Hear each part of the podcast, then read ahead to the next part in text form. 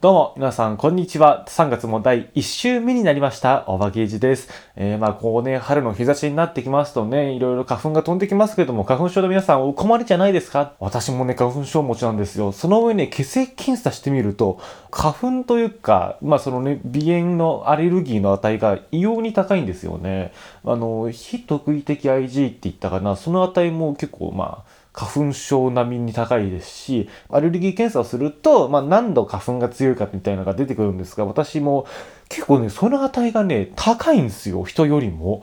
え、で不思議なことに血液検査の値としては高いんですけども、症状としてはね、まあ鼻水が出るくらいで、例年ね、鼻詰まりとか一切ないんですよ。それで、あの、左の穴が狭いってあの、先週言いましたけど、その話ね、ちょっと続きあるんで、またこの後するんですけども、まあ、流れる程度でね、処方箋をね、2つもらって、1つ点鼻薬と、で、もう1つ飲み薬とやってるんで、もうね、全然花粉もないのと一緒みたいな感じなんですけどもね、やっぱね、薬ってね、効くんだなーっていうのはね、えー、普段あの、持病で効かないので実感してるんですけども、えー、そんな中ですね、そう、びっくりしたのが、テレビ東京の佐久間信之プロデューサーが退社するっていう報道が先週入ったじゃないですか。私もね、あの佐久間さんのオールナイトニッポンゼロをね、毎週聞いているんでびっくりしたんですけども、いや、私も正直ちょっとやめるとは思ってたけどね。うん。いつかはなんかやめるというかさ、あんだけバリバリラジオとかやってたら、まあそっちの方が身軽かもななんて思ったけども、あくまでなんだろう、身軽になるためじゃなくて、あの、管理職になるのがちょっと嫌だし、ちゃんと現場立ってたいから、あの、フリーになるっていう。まあ、いわばあれですよね。あの、有働アナウンサーと一緒ですよね。前朝一やっていたね。あの方も管理職嫌だね、あの嫌で不利になったって言いますけども、うん、まあ、佐久間さんの番組一つも見たことないんですよ。えー、まあ、というのも、だってテレ東がないんですから、テレビ東京の佐久間さん作ってる番組って言っても、ピンとこないんです。うん、なんか、ゴッドタンとか名前は聞くんだけど、まあ一応深夜帯にね、やってるし、TVer とかでも見れるんだけど、もう全然馴染みがないんでね、あと、あちこち踊りとか話してるか、もうまあ、知らない、知らないって、地方民なのでね、そんな感じなんですけども、まあ、佐久間さんの話してもしょうがないんだけど、佐久間さんの話を、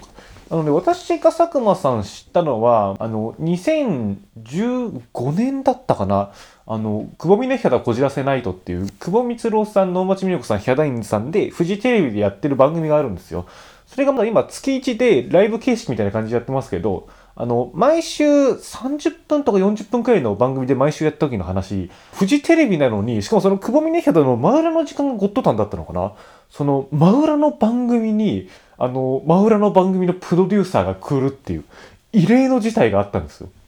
で、確か私、当時小学生でそれ見て、わあ、なんかテレ東ってそんななんか面白い人がいるんだなというか、まず裏番組のプロデューサーがゲストで来てるってどういうことみたいな。テレ東も寛大やなっていう。まあでもなんだろう、裏かぶりというか、テレ東がないですから、別に裏番組では何でもないんで、まあ他局出てるのすごいなぐらいにはね、感じだったんですけどもね。それから何回かね、ゲストで出ていろんな話聞いて、まあそれでもテレビ東京で番組作ってる人なんだなくらいだったんですけどもね、えー、それが「オールナイトニッポンゼロのあのパーソナリティに2年前になったのがこれで3年目突入っていうことでこの春のね会見乗り切ったらしい。どうやらタイアップ企画も来たしっていう。えー、感じなんでね、まあ、ラジオ始めたなんつって言っても、でも別にテレ東の番組見てないし、なんならうちの地域オールナイトニッポンゼロやってなかったんですよ。TBS のあのファインって音楽番組をあの時間やってたから。まあ民放もね、あの、県に1曲しかないですから、AM は。えー、だから、まあ、それもね、聞いてなかったんだけど、まあ、なんかちょくちょく話題出るようになってきて、で、たまにね、日本放送のあの、ポッドキャストステーションで聞けるんで、去年かな、ちょくちょくね、あの、頭の方を聞いてて面白いなと思って、それでね、あの、今年の10月にね、私もラジコのタイムフリーじゃなかったエリアフリーにね、えー、加入したんですよ。まあ、せっかくあの、ポッドキャストってやっぱ結構いろいろカットされちゃってて、音楽もそうだし、うん、なんか BGM とかコーナーとかもちょっとわかんないんだけど、とにかく時間が短いから、なんかどれくらい聞けてない部分があるのだろうみたいなのが不安で、まあ、結局ね、あの、聞くの一回やめてたんですけども、よし、これエリアフリーになったし、佐久間さんの番組も聞いてみようと。えー、思ったら、あの、その10月からうちの県でもオールナイトニッポンゼロの放送が始まるっていう。え、じゃあそれに関しては、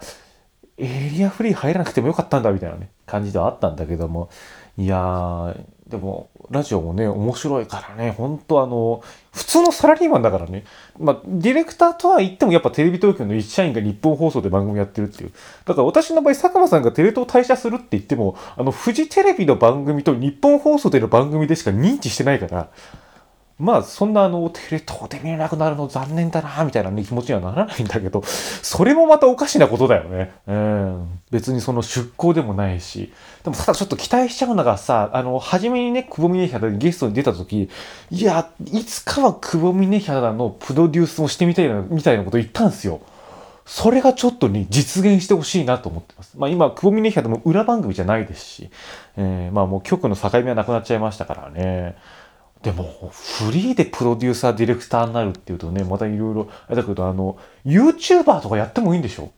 ねえ、まあ、YouTuber というか、その、YouTube のプロデュースとかしてしてもいいわけじゃないですか。まあ、今まではテレ東の番組だけだったけども、まあ、他局だけじゃなくてね、佐久間さんが例えば YouTube みたいなとこでさ、番組始めちゃったからさ、それはもう編成の意向とかさ、スポンサーとかさ、ほとんど関係ないわけじゃん。もうそうなるともう、エンタメの、エンタメをものすごい吸ってエンタメを自分で吐き出すみたいな、なんかそういう種、趣味の空間じゃないけども、なんかそういうこともね、できるようになる。だからそういう意味ではさ、昔だったらフリーになっても切られたらなんか終わりみたいなとこあったけど、そういうね、活動もできるってなると、やっぱフリーっていうのもね、広がるんでしょうね。まあ、現に私はもう、あの、何から何までフリーですけども、体調で縛られる以外はフリーですから。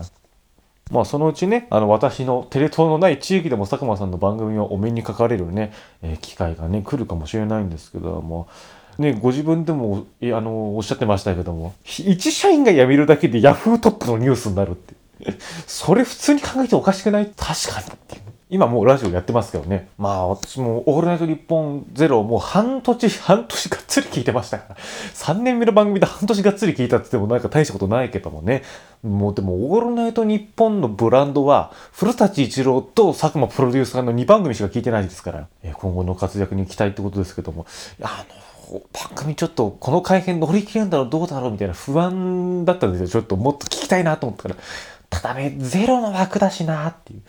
うーん、この改変乗り切れるかなってなんか自分でもね、あの、ラジオで言ったんで、うわー、個人的にもちょっと心配だなと思って、しかもそこにタイジャフォードって来たじゃないですか。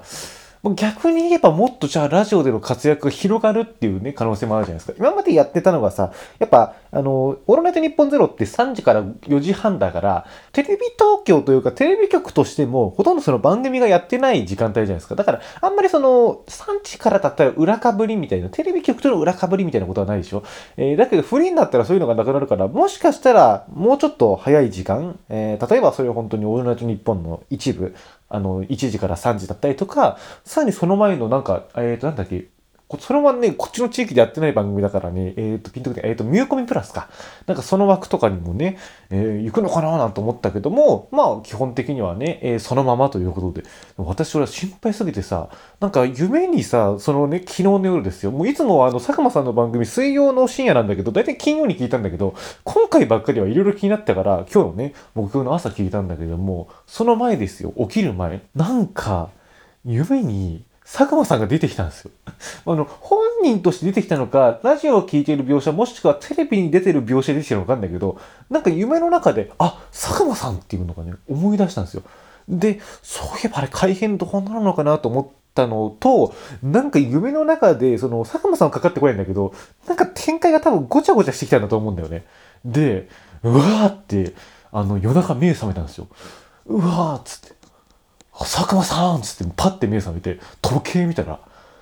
5時半ぴったりだった。せっかくだからと思って、あのもう、ツイッター開いたら、なんか改変乗り切れたぞって感じで、よっしゃーと思って、また寝ました。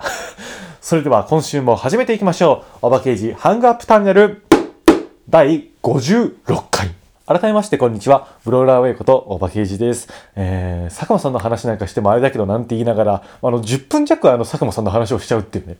我ながら喋りすぎちゃったなと思うけど、それくらいあの、佐久間さんのね、番組って魅力的なんですよ。まあ、その、一人喋りがまずものすごい上手いんですよ。ものすごい楽しいんですよ。それが当たり前なんだけど、そこに、あの、喋りとして、としての、あの、視点だけじゃなくて、あの、他のね、お笑い芸人さんとの関わりとか、番組の作り方とかさ、そういうあの、作り手側の話もものすごい聞けるから、その、佐久間さんの番組を見てなくても、なんかね、こうやって創作活動している上で、すごいなんか響くというか、あの、ためになる話っていうのがね、結構あるんですよ。なので、あの、ポッドキャスト界隈とかで AM ラジオ好きな人は、大体なんか佐久間さんのね、ラジオ聞いてる感じします。もうなんならこれ絶対佐久間さんのリスペクトして作ってるだろうみたいな番組もありますからね。えー、昔伊集院、今佐久間みたいな。そういう人もいますから、まあ、それだけね、あのー、すごいんですよ。でも本当、社員で会社退職しただけでヤフートップ登る人ってなかなかいないですよね。えー、だからもう、社員として有名なのは多分、島工作の次くらいなんじゃないですか？えー、そういえば島工作がコロナかかったらしいねっていう。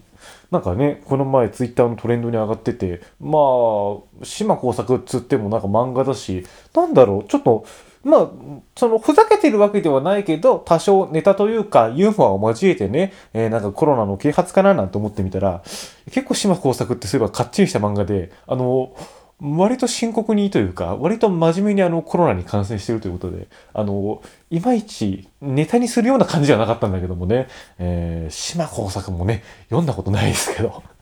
ま、なんかかっちりした漫画っていうのはね、なんか知ってるんだけどね、まあ、相談役なんですね。ということで、まあ、これ全然話変わるんですけどもね、あのー、先週、先週、あ、みんな、みんなあの発表すると思ってるでしょ？それちょっと待ってね。あの、先週、あの、噂の東京マガジンが終わるって話したじゃないですか。したら、あの、コメント欄で、あの、今回はね、モズさんとリサさんからいただいたんですけども、どっちもあの、噂の東京マガジン終わっちゃうの残念みたいな感じにコメント来てて、あ、この番組のリスナーの噂の東京マガジン人気率やばいなと思って。いやーでもね、噂の東京マガジンずっと言ったからね、噂の東京マガジンの思い出の話なんだけどさ、思い出したんだけど、あの、噂の東京マガジンのオープニングって、なんか東京なんだけど、なぜかあの、富士山があるんですけども、それはちょっと突っ込まないでおいて、なんか、ビル街の間新幹線通って東京タワーがあって、後ろに富士山があるみたいな映像から始まるんですよ。そこに新幹線がパーって来てね。なんかその、東京に富士山はないんだけど、その東京っぽい風景から始まるんだけどね、それがあの、CG でぐわーって引くと、あの、それを航空写真みたいな感じで画面をあの、映していくと、ちゃんと噂の東京マガジンって書いてあるオープニングがあるんですよ。多分見てる人は知ってるんだけど、これもちょっともう一回なんか、あの、うろ覚えなんで確認しようかなと思って、なんかどっかに多少グレーでもどっか YouTube とか上がってないかなと思ったんだけども、それもなかったんで、これ見てる人しかわかんないんだけど、なんかそういう CG があるんですよ。当時ね、子供で小さい時、あの CG 見て、うわぁ、技術すげえと思ったの、今でも鮮烈に覚えてる。だから NHK スペシャルとかでさ、なんか血管の中みたいな感じで CG あるじゃないですか。あれもね、まあすごいとは思うんだけど、なんか、まああれはそういうはそういうものじゃんみたいな感じで、なんとなくフラットで見てんだけども、あの噂の東京マガジンの CG の仕掛け、結構あれ CG の中でも古い CG だと思うんだけども、あれにね、なんかものすごい感銘受けたこと覚えてるよ。あ、なんか CG って自由なんだなっていうのは、多分、噂の東京マガジンで、あの、気づいたような気がします。えー、それではですね、ここの後、あの、皆さんお待ちかねのあの発表です。ここで皆様にご報告というか、情報解禁がございます。昨年12月30日に開催し、ヒアリスナーの皆様から多くのご好評の声をいただいた熊うさぎ歌押し付け合い合戦が2021年3月、つまりですね、今月帰ってまいります。第2回、熊うさぎ歌押し付け合い合戦開催決定ですまあ、あの、昨日、リサさんが投稿されました特別予告編でご存知の方はもう多いかと思いますが、この熊崎歌押し使い合戦というのはですね、えこの番組の中で行っております、みんながミュージックティーチャーというコーナーの特別編パワーアップバージョンということで、リサさんがうさぎ組、えー、しっぽさんが熊組ということで、3曲ずつ選曲していただきまして、えー、それを私が聞いて、聞いて判定する。そして、ポイントが多かった方が最終的に勝者となるという、音楽特番でございます。昨年末は紅白というね、要素を盛り込んで行いましたが、まあ、今回もですね、昨年のようなあの感じにさせていただこうと思っております。ただですね、今回はね、あの、リサさんの予告編からもわかる通り、ちょっと落ち着いたね、雰囲気になると思いますよ。実際ですね、曲は2月中にいただいておりまして、あの、もう結構聞き込んではいるんですけどもね、えー、ただ台本はまだ1文字もできてないんで、ちょっと近日中じゃなくて3月中というね、えー、ことにさせてもらったんですけども、あの、というのもね、やっぱね、素敵な曲すぎて、やっぱちょっと文章にするのがね、もったいないかななんてね、個人的にね、思っちゃってる部分もあるっていうのが、あの言い訳なんですけどもね、えー、あの、ちゃんとね、文章にさせていただきますが、いやー、それがね、でも本当にいい曲ということがね、間違いないですから、今回もね、お二方のね、個性が光る、え、いい感じの、あの、企画になると思います。まあ、あとは、それを私が実現するだけなんでね、えー、頑張りたいです。えー、初めはね、しっぽさんが1月に活動をちょっとお休みということを聞いて、あれ、熊崎ちょっと存続できんのかなと思ってね、心配になってラジオで、しっぽさん第2回できたりしますか？って聞いたらしっぽさんの方から、いや、ぜひともね、第2回をやらせていただきますということで、一応、あの、構想自体はね、あったんですけども、えー、この3月に開催ということになりました。予告編をね、全てあの、前回はしっぽさんがあの作っていただけたんですけども、リサさんに今回はあの作っていただくことになりまして、えー、私もね、特にルールとかは変わらないですし、3月中ということであれば、それで大丈夫ですとちょっとあの、申し訳ないですけど、完全にね、あの、ジングルに関しては、予告編に関してはね、お任せしてあるんですけども、えー、なので、いつね、それを情報解禁されるかっていうのもね、私ちょっとわかんなかった。えー、ただ3月中にお願いしますってことだったんで、次回のね、リサタンラジオで、あの、情報解禁になるのかなと思ったら、いや、まさかですよ。多分、あの、私がね、木曜日投稿してるってことで、それにね、あの、合わせていただいたんです、合わせていただいたのかもしれないんですけども、昨日投稿されてね、私もちょっとしばらく数時間スマホ見てなくて、夜になってなんか布団でゴランってして、なんかタイムラインスマホ見てたら、あれ？熊尾崎情報解禁されてるっていう。え えー、嬉しい、やったーっていうね。私ももうリサさんのリスナーでもありますから。ただね、あのリサさんの予告編、すっごいかっこよかったですよね。あの、後ろの音楽もそうだし。いやー、今回はね、やっぱ前回とは色変えなきゃなと。もう私もね、今持ってますよ。ちょっとね、かっこいい系がいいかな。えー、まあ、あとはね、すべてあの、委ねられているので、えー、頑張りたいと思います。次回のリサタンラジオでもですね、また違うバージョンの予告編が聞けるということでですね、えー、非常にアイディアマンのね、えー、リサさんのね、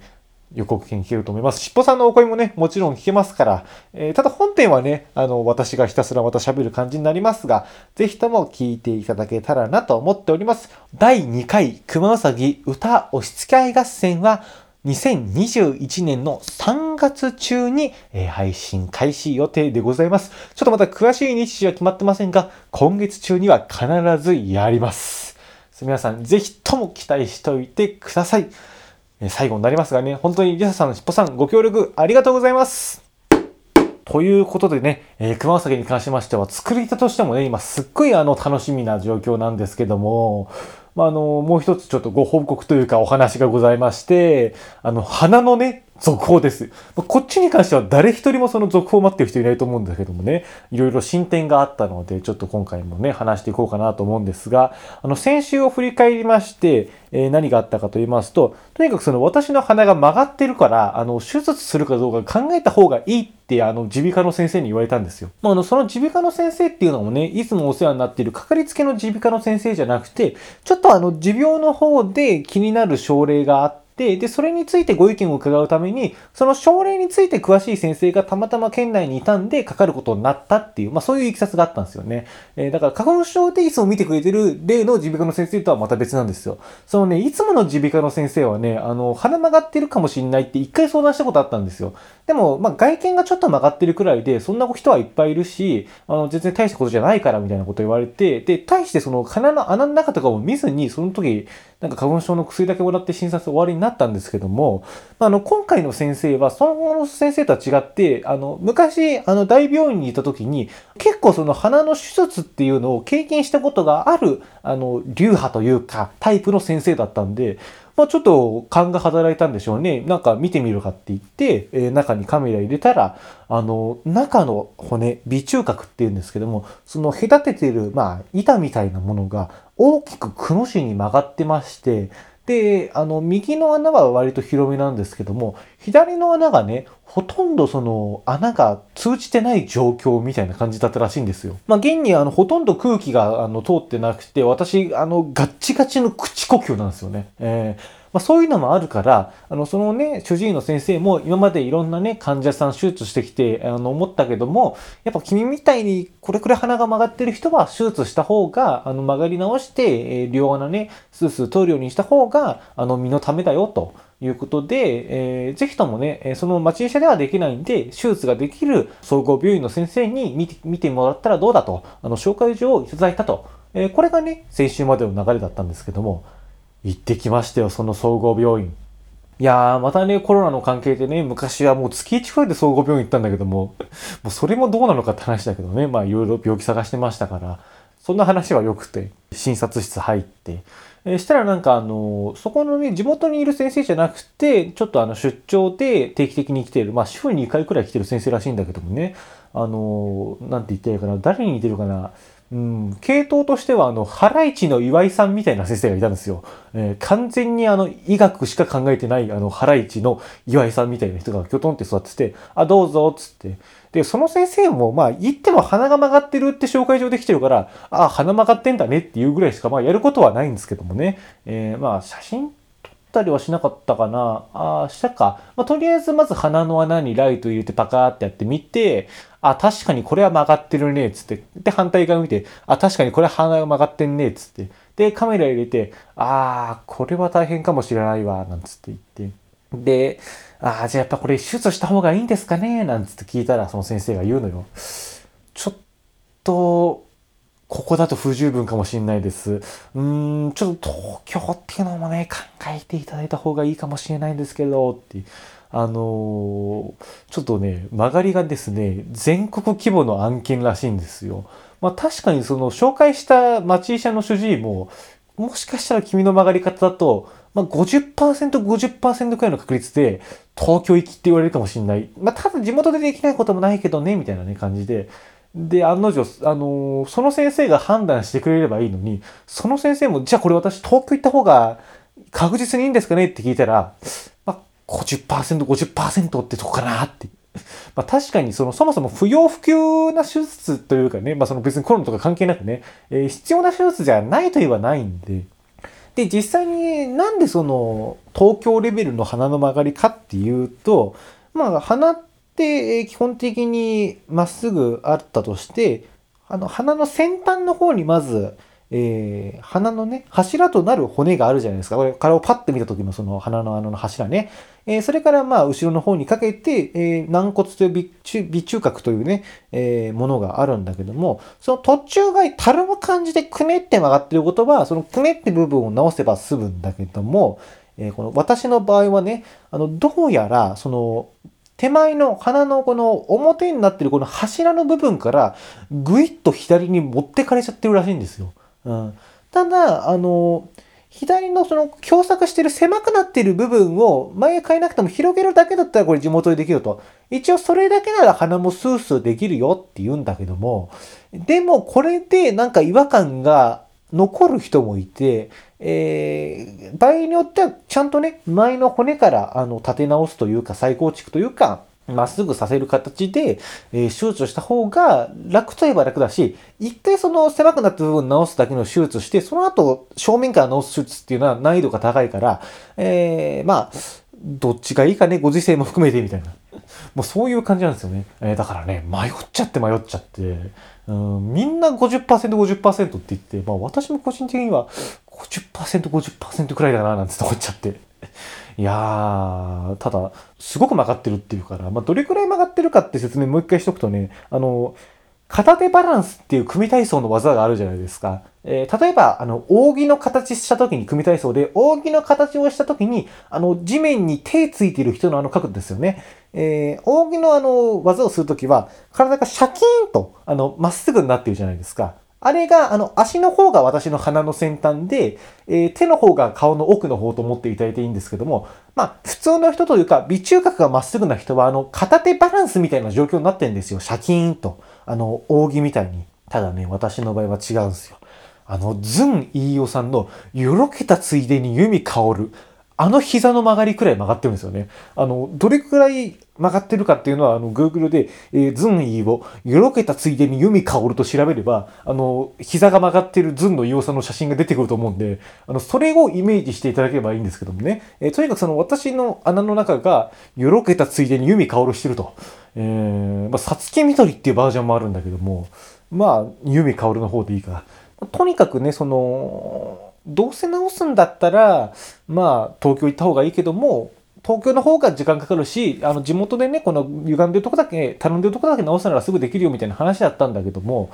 うん、まあ、いろいろ決めきれなかったんで、所持にもまたしっかり相談しようと思って、えー、とりあえずね、あその日は、ちょっとじゃあ持ち帰って、で、次の診察の時に紹介状にするか入院にするか決めましょうっていう、ことになったんですよ。まあ、地元でやってもね、3ヶ月待ちくらいって言ったかな。で、結局ね、あの、いろいろ考えて、東京でやってもらうことにしました。まあ、コロナの状況とか、オリンピックとか被りそうなんだけどもね、まあ、正直ね、東京の病院はいろいろしっかりしてるし、さらにほら、私、あの、持病の方がね、分かってないから、あの、ちょっとそこの先生にもお願いして、その耳鼻科領域じゃないんですけども、もしちょっとあの、時間があるようなら、あの、ちょっと他のね、あの、科の先生とかからも、ちょっと持病についてのお話のご意見もいただけたら嬉しいです、みたいなことをね、あの、書いといてもらって、いろんなことを複合的に人間ドックじゃないし、なんなら話手術してるから何でも自由にできるわけじゃないけども、まあ、ちょっと、あの、そっちの方のね、え解決の方になってもね、いいかなと思って、東京の方をお願いしました。まあ、診察ではちょっと決めきれなかったんだけども、とりあえずその、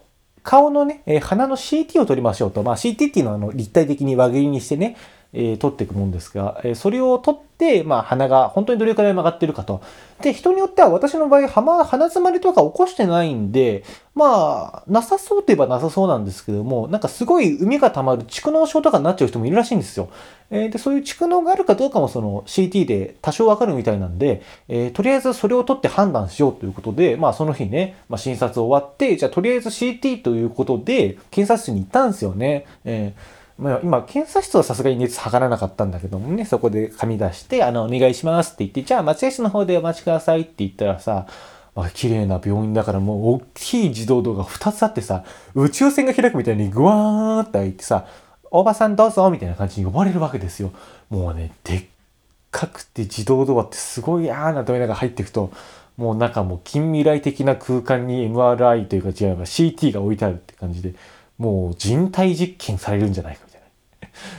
もう仮面ライダー初期の頃だからね、多分ああいう人体実験を書いてたんじゃないかなと勝手に思うんだけど、いや、それも見たことないんだけどね。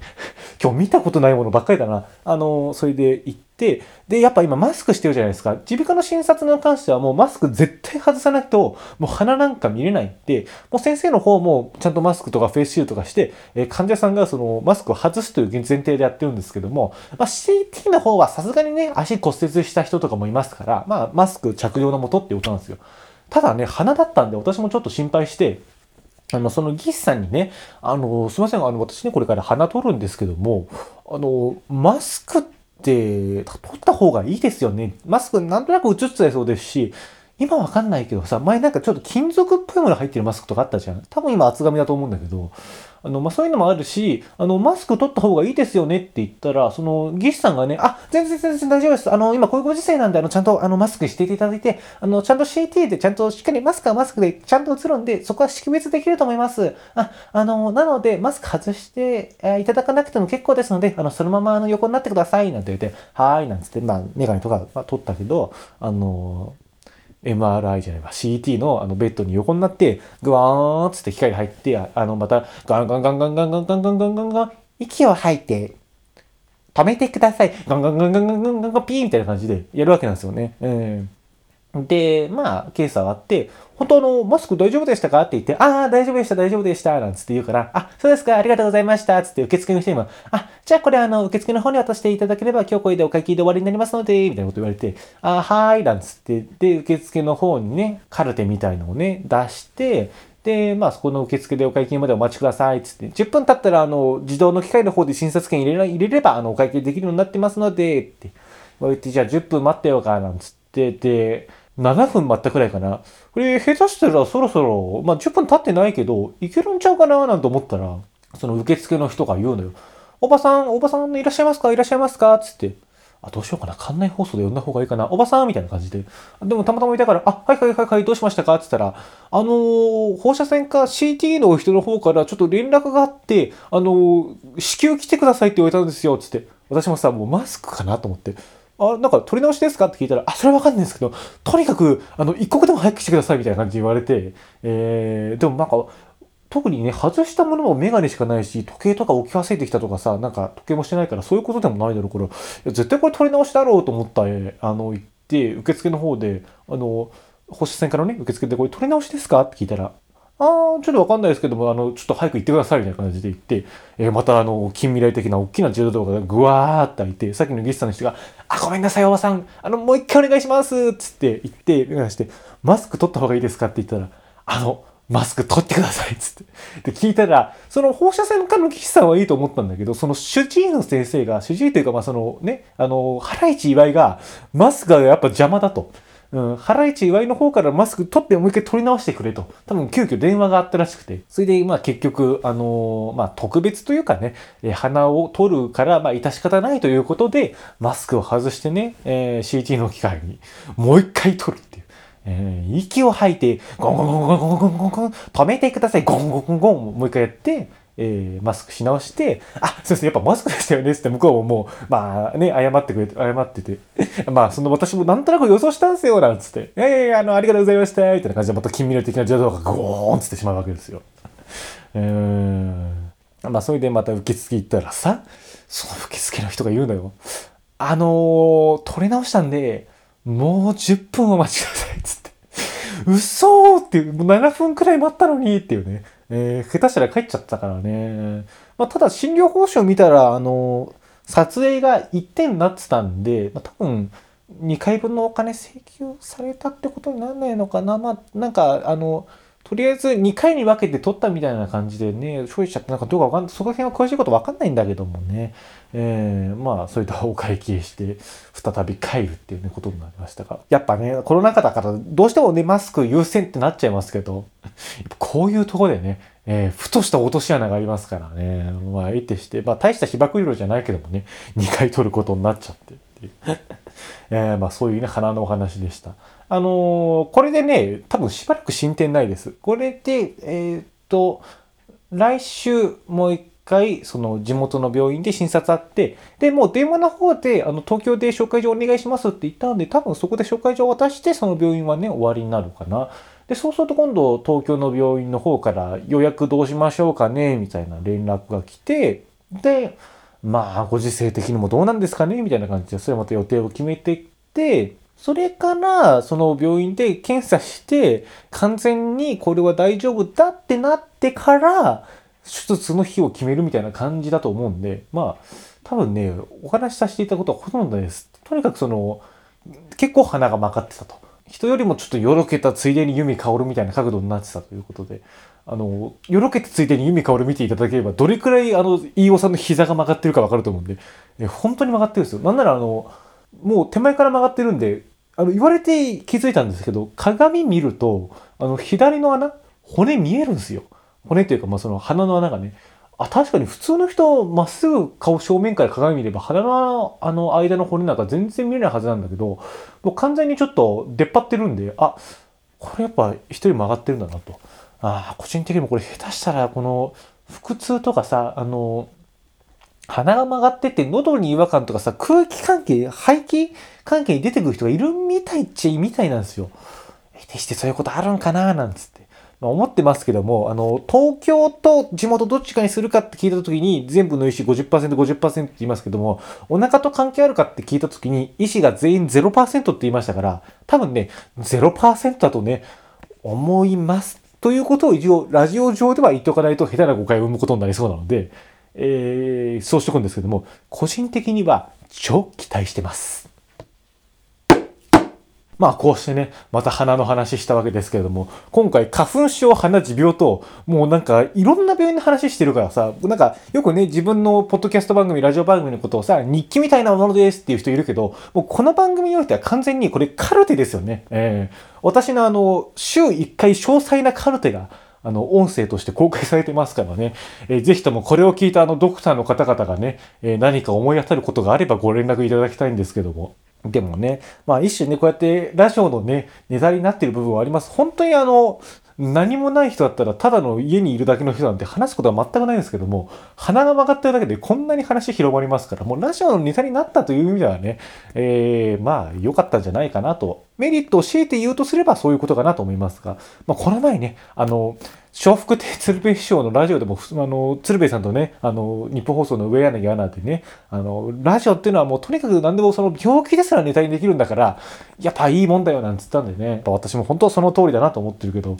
あの、その回のゲスト、フワちゃんだったんだけども、鶴瓶師匠とフワちゃんの掛け合い、最高だね、あれ。早く家族に乾杯再開してほしい。でもさ、鶴瓶師匠すごいの。鶴瓶師匠なんか女子高生とデートしたんでしょ？うん、なんかあの、フワちゃんのファンの女子高生の人が、フワちゃんがあの、自分のインスタで鶴瓶紹介してんの見て、で、なんか鶴瓶さん素敵だと思ったのなんかわかんないんだけども、鶴瓶さんとなんか一緒にデートしたいみたいな。なんかもうその時点でいろいろよくわかんないんだけど、さらによくわかんないのが、鶴瓶師匠がほな行くわっつって、なんか二人で、な、どこだっつったっけ？天王寺動物園だったかな？なんか高校3年生の女子高生の人が最後の制服デートっつって、で、その女の子はもちろん自分の制服なんだけど、鶴瓶師匠はもうなんか学ランをどっかから持ってきて、え二人で制服でデートするっていうね。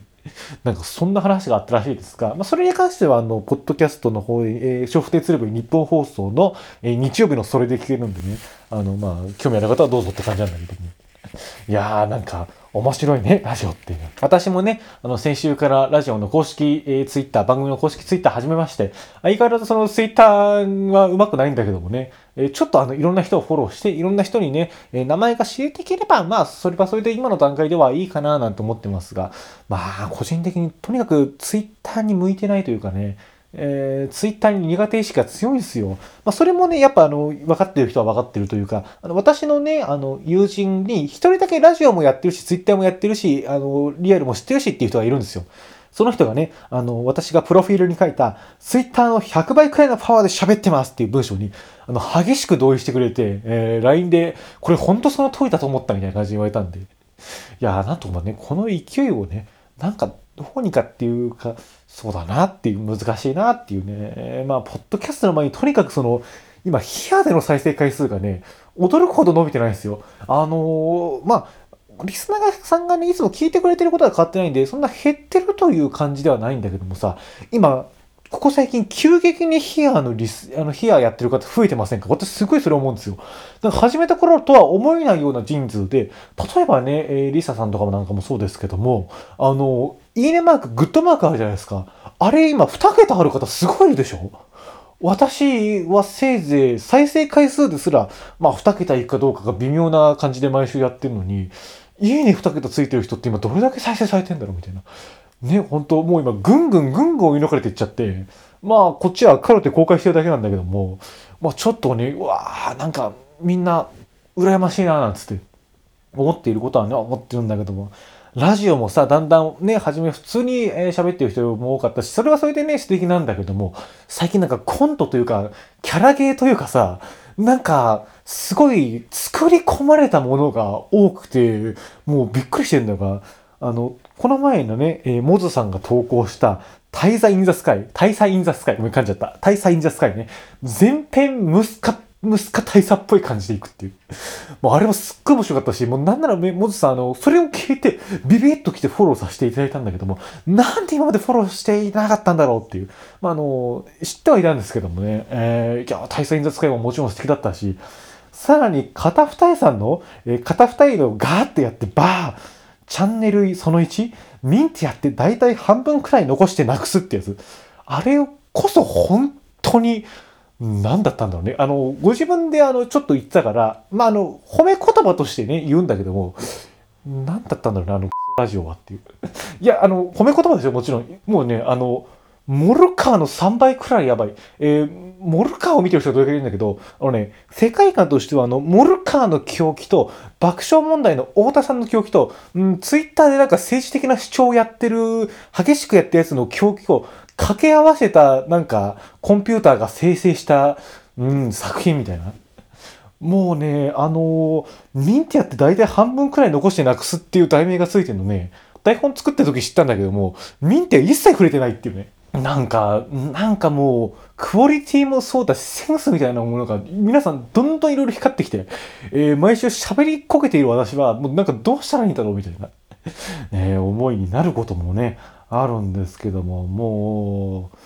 う、いや、ヒアさんもどんどん大きくなってきたんで、えー、私もちょっと頑張っていかないと。えとにかく次の熊うさぎがね、一つやって、やるべきことになるんじゃないかと思って、えー、頑張りたいと思います。なんか今週、久しぶりに平日やったら、平日やったせいじゃないんだけど、ものすごい噛むという。いやー、春になってきたし頑張らないとな。はい。ということで、ここまでのお相手はですね、えー、大場刑事でございました。えー、来週はですね、えー、ちょうどあ3月11日の、えー、投稿になるということでですね、まあちょっと東日本大震災の体験ということじゃないですけどもね、あの、記憶に残っていること、当時小学2年生で、しかも全然被災地から遠かったんですけども、記憶に残っていることも含めてね、えー、話していこうかなと思っております。あの、それに関しましてですね、まああの、私いつも